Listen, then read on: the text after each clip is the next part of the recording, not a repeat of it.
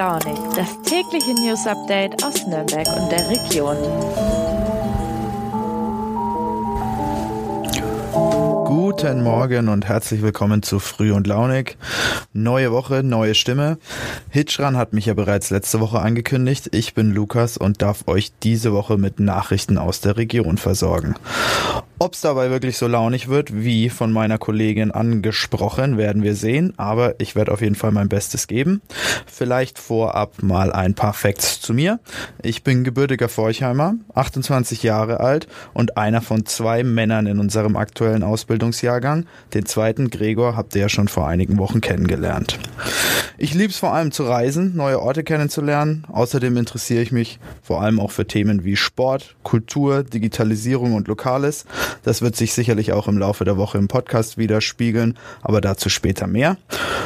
Vor meiner Zeit in Nürnberg habe ich unter anderem als äh, Ski Guide in Kanada und als Mountainbike Guide in Griechenland gearbeitet und war die letzten zwei Jahre in Frankfurt am Main für eine Hotelfirma tätig.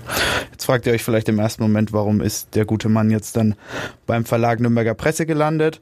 Ich hatte schon immer auch ein riesiges Interesse für Journalismus und nachdem die Corona-Krise aufkam und die Hotellerie ihre Probleme hatte, habe ich das als Chance genutzt, mich hier zu bewerben und arbeite nun seit November hier im Haus für Nürnberger Nachrichten, nordbayern.de und die Nürnberger Zeitung. Heute ist Montag, der 7. März und bevor es losgeht, hier der Nachrichtenüberblick für die heutige Sendung. Als erstes habe ich euch die Wiedereröffnung der Clubs in Nürnberg am vergangenen Wochenende mitgebracht. Dann hatten wir Spitzenkoch Alexander Herrmann im Interview und zu guter Letzt war die ukrainische Sängerin Jamala nach ihrer Flucht aus dem Heimatland als Ehrengast beim deutschen Vorentscheid des Eurovision Song Contest dabei und hat dort gesungen. Los geht's!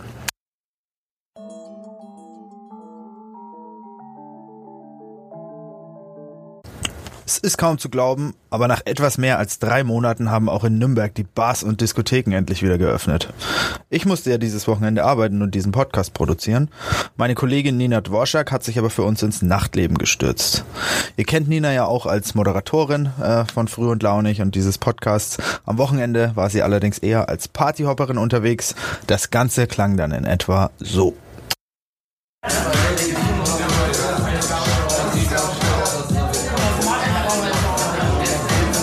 Nina, erzähl doch mal, wie war denn die Stimmung in Nürnberg? Es war jetzt ja doch eine ganz schön lange Durststrecke, seitdem die Clubs schließen mussten. Hi Lukas, ja, ich war am Freitag unterwegs in der Nürnberger Innenstadt zum Feiern und ähm, ja, es war gute Stimmung, aber das war halt auch zu erwarten. Also die Leute, die an dem Abend in die Clubs gegangen sind, die hatten ja da zum ersten Mal wieder offen, die hatten Lust zu feiern. Die waren das letzte, die meisten, die ich gefragt habe, waren das letzte Mal im November da und die hatten Lust, die waren froh, endlich mal wieder rein zu dürfen. Also ich habe niemanden getroffen, der irgendwie schlechte Laune hatte. Und es war meistens am Anfang des Abends, da sind die Leute eh immer noch ein bisschen besser drauf. Und wie war es mit den Schlangen? Ähm, man ist es ja gar nicht mehr gewöhnt, sich irgendwo anzustellen. Bei der Hausparty im Wohnzimmer gibt's ja im seltensten Fall einen Türsteher. Ja, wir haben auch ein paar Schlangen gesehen, die waren kurz ähm, vor 21 Uhr am Mach 1. Da standen die Leute tatsächlich schon bis zur U-Bahn-Station Lorenzkirche. Allerdings ist es gar nichts im Vergleich zu letzten äh, Oktober. Da haben die Clubs ja schon mal aufgemacht und da standen die Leute tatsächlich bis zum Müller gegenüber von der Lorenzkirche. Da war also noch mal mehr los. Pünktlich um 21 Uhr ging es dann los. Einige vorne in der Schlange habe ich gefragt, wie lange sie schon da standen. Und ich glaube, das längste war, also die ersten waren um 18.30 Uhr da, dann so 19 Uhr. Also sie standen schon ein bisschen länger. Die hatten auch wirklich Lust, dass es jetzt endlich losgeht. Und wir haben auch vom Club Schimanski eine Schlange gesehen und am Ende des Abends vor der Rakete. Aber man muss auch sagen, die langen Schlangen, die, also in der Rakete war die Schlange tatsächlich auch noch äh, nach dem Einlass, also nachdem schon länger Einlass war. Aber der Grund für die Schlange war auch, dass halt der, der ähm, kontrolliert werden musste. Denn in die Clubs darf momentan nur, wer 2G Plus erfüllt oder geboostert ist. Das heißt, ähm, doppelt geimpfte und Genesene mussten den Test vorzeigen. Und das hat natürlich alles gedauert. Also wir wissen es ja, wir kennen es ja mittlerweile, wenn man irgendwo ins Restaurant geht, man muss einen Impfnachweis vorzeigen, das dauert ein bisschen. Dementsprechend gab es da einfach die Schlangen. Und wie war es dann im Club selbst? Wie lief das dann genau ab mit Masken und Abstand halten etc.? In den Clubs selber gab es dann äh, keine Einschränkungen mehr. Was ein bisschen seltsam auch für mich war, ist, dass äh, selbst die Maskenpflicht dort nicht mehr galt. Eben weil alle ähm, getestet oder geboostert waren. Und ähm, das war am Anfang ein bisschen seltsam, muss ich sagen. Ähm, ich habe auch ein bisschen gebraucht, bis ich meine Maske runtergezogen habe. Dann war es aber wirklich echt so ein Stückchen Normalität äh, wie früher. Man hat die Leute gesehen, keiner hat die Maske dabei gehabt, keiner hat großen Abstand gehalten. Es ging ja dann auch gar nicht mehr. Am Anfang war es noch ein bisschen so, hat man gemerkt, okay, Leute suchen sich noch ein bisschen mehr Platz. Ähm, mir ging selber so am Anfang jeder Anrempler, den habe ich noch gespürt. Nach einer Stunde war das aber schon wieder weg und man hat sich tatsächlich äh, ziemlich frei gefühlt und es hat total Spaß gemacht. Und das ist eine Sache, die mich auch sehr verwundert hat, weil ich meine, wir ähm, muss ja muss das Ganze ja auch ein bisschen im, im Kontext sehen. Wir haben momentan den Krieg, es ist immer noch Corona-Krise und ich konnte mir auch nicht so ganz vorstellen, dass man dann so ausgelassen feiern kann und das vergessen kann. Aber ich habe selber gemerkt, dass äh, das tatsächlich geht und für die paar Stunden, ähm, wo ich dann noch in der Rakete war, da war ich ein bisschen länger, ähm, war es dann auf einmal wirklich so, als, als gäbe es das nicht. Ähm, das hat einen aber ganz schön schnell wieder eingeholt, äh, nachdem man wieder draußen war. Ich bin mit dem Taxi nach Hause gefahren und dann kam dann gleich im Radio wieder was von der Ukraine und ähm, ja, da kam dann die Realität quasi wieder zurück. Das klingt doch auf jeden Fall nach einem Arbeitseinsatz der angenehmeren Sorte und äh, ich denke auch, wenn man die aktuelle Situation natürlich nicht komplett ausblenden kann, ist es sicherlich trotzdem wichtig, ein Stück äh, weit Normalität zurückzuhaben und da gehört Feiern und Tanzen im Club doch einfach mal dazu. Ich freue mich auf jeden Fall wahnsinnig selber bald mal wieder in den Club gehen zu können und dann etwas ähnliches zu erleben. Vielen Dank dir, Nina.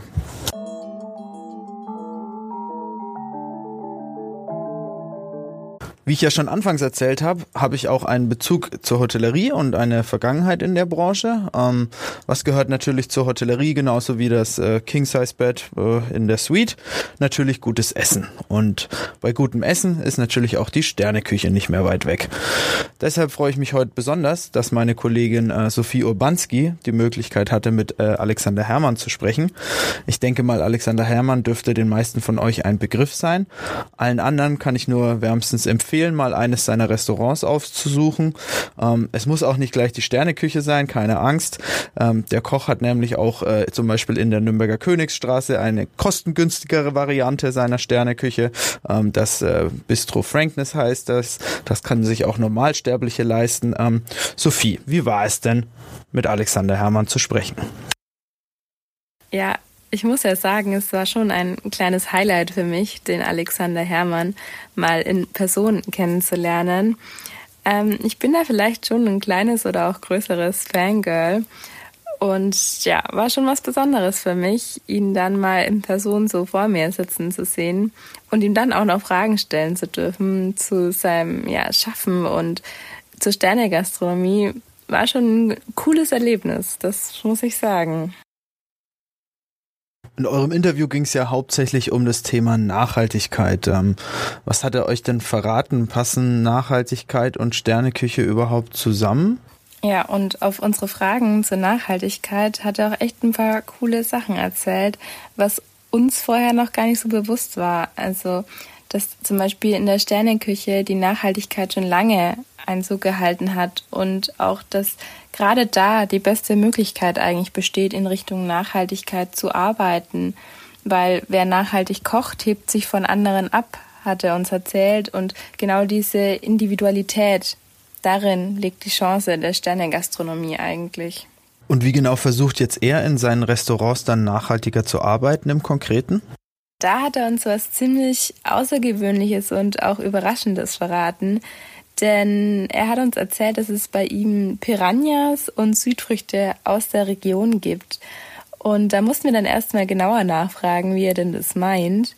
Und da hat er uns erklärt, dass sie ein größeres Gewächshaus haben in der Nähe von seinem Zwei-Sterne-Restaurant in Würzberg, welches mit der Abwärme einer Glasfabrik beheizt wird.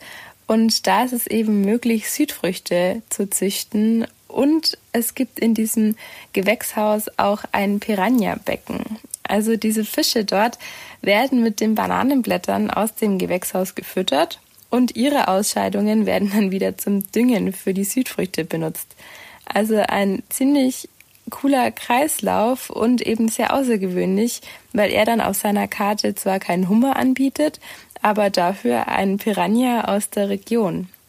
Alles klar. Also wenn es das nächste Mal mal lieber Piranha als Karpfen sein soll, dann auf zu Alexander Herrmann. Äh, vielen Dank dir, Sophie. Ähm, das ganze Interview findet ihr auf unserem Premium-Portal nn.de und natürlich auch in den Show Notes dieser Sendung. Zum Abschluss jetzt noch ein Beitrag, der mich letzte Woche besonders bewegt hat. Ähm, ich weiß nicht, ob ihr es mitbekommen habt, aber die Gewinnerin des Eurovision Song Contest 2016, äh, Jamala aus der Ukraine, musste wegen des Krieges aus ihrem Heimatland fliehen. Ähm, sie hat während der viertägigen Flucht durch Rumänien immer wieder auf Instagram Stories geteilt und das Ganze sehr anschaulich äh, bebildert. Ähm, nachdem sie dann gemeinsam mit ihren Kindern in der Türkei angekommen ist, sich dorthin durchschlagen konnte, hat sie eine Pressekonferenz gegeben und hat jetzt jetzt am Wochenende beim deutschen Vorentscheid äh, für den ESC als Ehrengast in Solidarität mit der Ukraine einen Auftritt gehabt. Ähm, auch wenn es jetzt nicht unbedingt so meine Musik ist, fand ich den Auftritt und ihre Geschichte doch sehr berührend. Ähm, unsere Korrespondentin aus Istanbul hat dazu auch einen tollen Artikel verfasst, den findet ihr auf nordbayern.de.